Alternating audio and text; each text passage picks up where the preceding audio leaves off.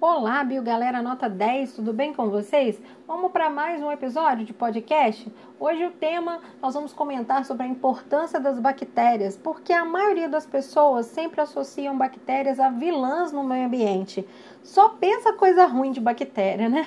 Mas não é verdade. É, não é raro a gente associar então as bactérias apenas às doenças que elas podem causar realmente elas causam várias doenças, como tuberculose, tétano, difteria, sífilis, cólera, entre outras. Entretanto, muitos desses organismos desempenham funções muito importantes para o meio ambiente e para a vida humana. Então, vamos discutir nesse podcast a importância das bactérias no meio ambiente. Começando, então, com a importância ecológica. Elas são fundamentais na manutenção da vida, já que as bactérias decompositoras ou saprófitas atuam na decomposição da matéria orgânica transformando essa matéria orgânica em matéria inorgânica simples, que pode então ser reaproveitada por outros seres. Isso permite uma reciclagem de nutrientes. As bactérias dominaram os ecossistemas e modificaram a biosfera, possibilitando a existência de uma vida muito mais complexa atualmente.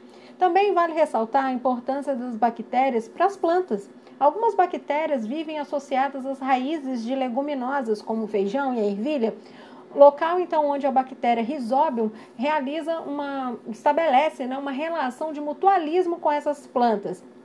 Essas bactérias fixam o nitrogênio atmosférico, fazem então a fixação do nitrogênio, transformando esse nitrogênio atmosférico em sais nitrogenados que podem ser usados pela planta. Em contrapartida, se é um mutualismo, a bactéria também ganha. A planta ganha então nitrogênio e a bactéria ganha alimento. Então, uma relação mutualística entre plantas e bactérias.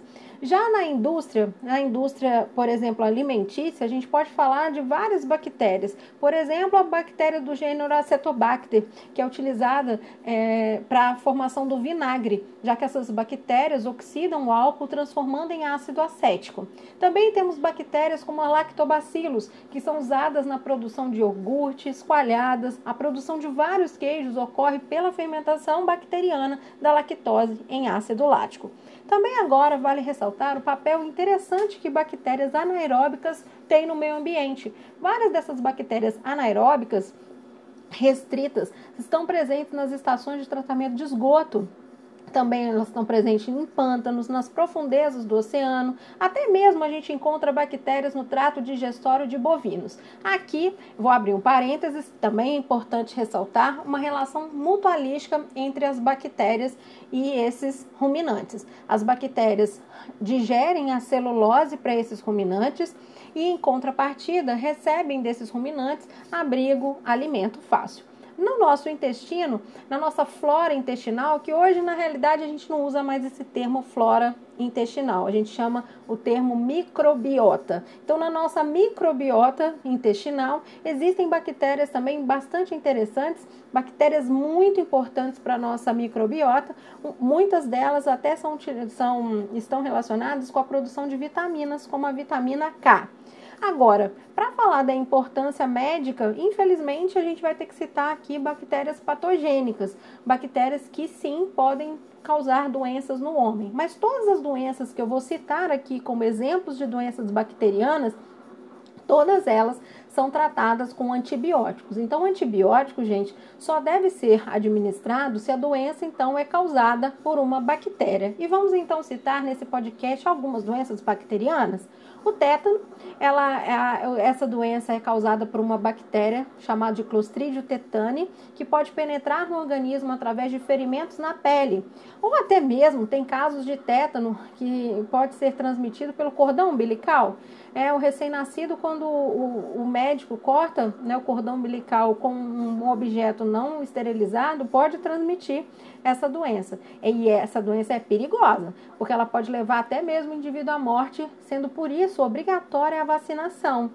Cuidados médicos em caso de ferimentos profundos são essenciais e ferimentos profundos, já que Clostridio tetani é uma bactéria anaeróbica que não respira oxigênio.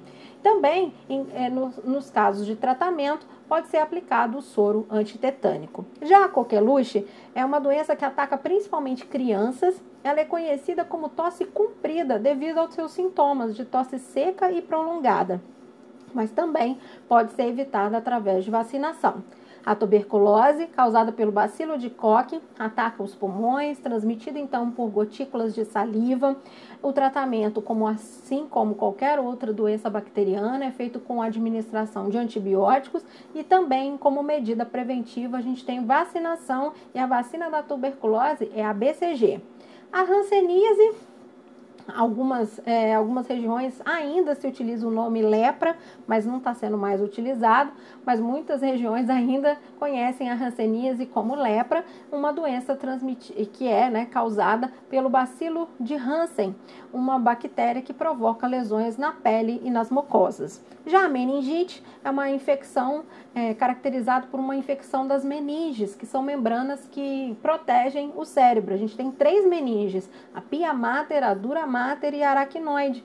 E a bactéria é, que causadora da meningite, ela então ataca essas membranas, as meninges. Os sintomas dessa doença, que também é grave, também pode levar à morte, é febre alta, náuseas, vômitos e principalmente rigidez na nuca.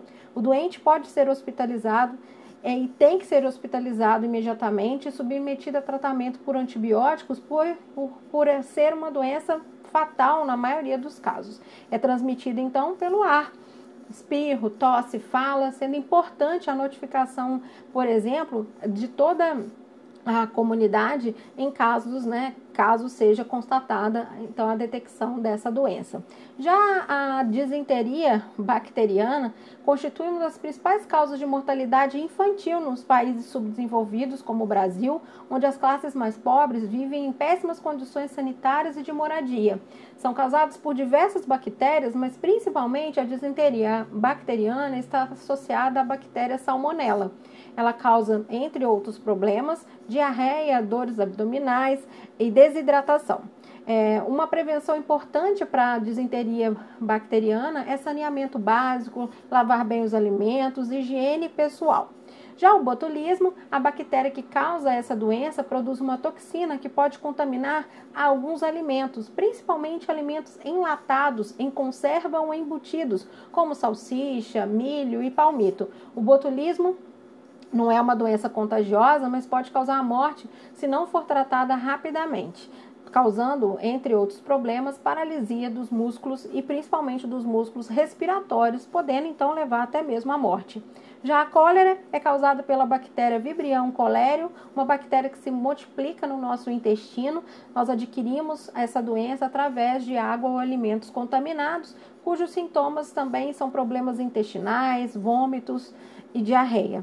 Já a leptospirose é uma doença muito associada a enchentes, porque ela é transmitida aos seres humanos através do contato com a água, alimentos ou objetos contaminados pela urina de animais infectados, principalmente de ratos. E para finalizar o nosso podcast, uma das doenças bacterianas mais comuns, mais, né, uma das doenças bacterianas mais comuns é, que se apresenta na, população, que é a pneumonia, a pneumonia bacteriana, onde o doente sente febre, dificuldade para respirar, dor no peito, e é uma doença que também a vacina para a sua prevenção. Esse foi o nosso podcast de hoje, falando um pouco sobre a importância das bactérias. Um beijo e até a próxima!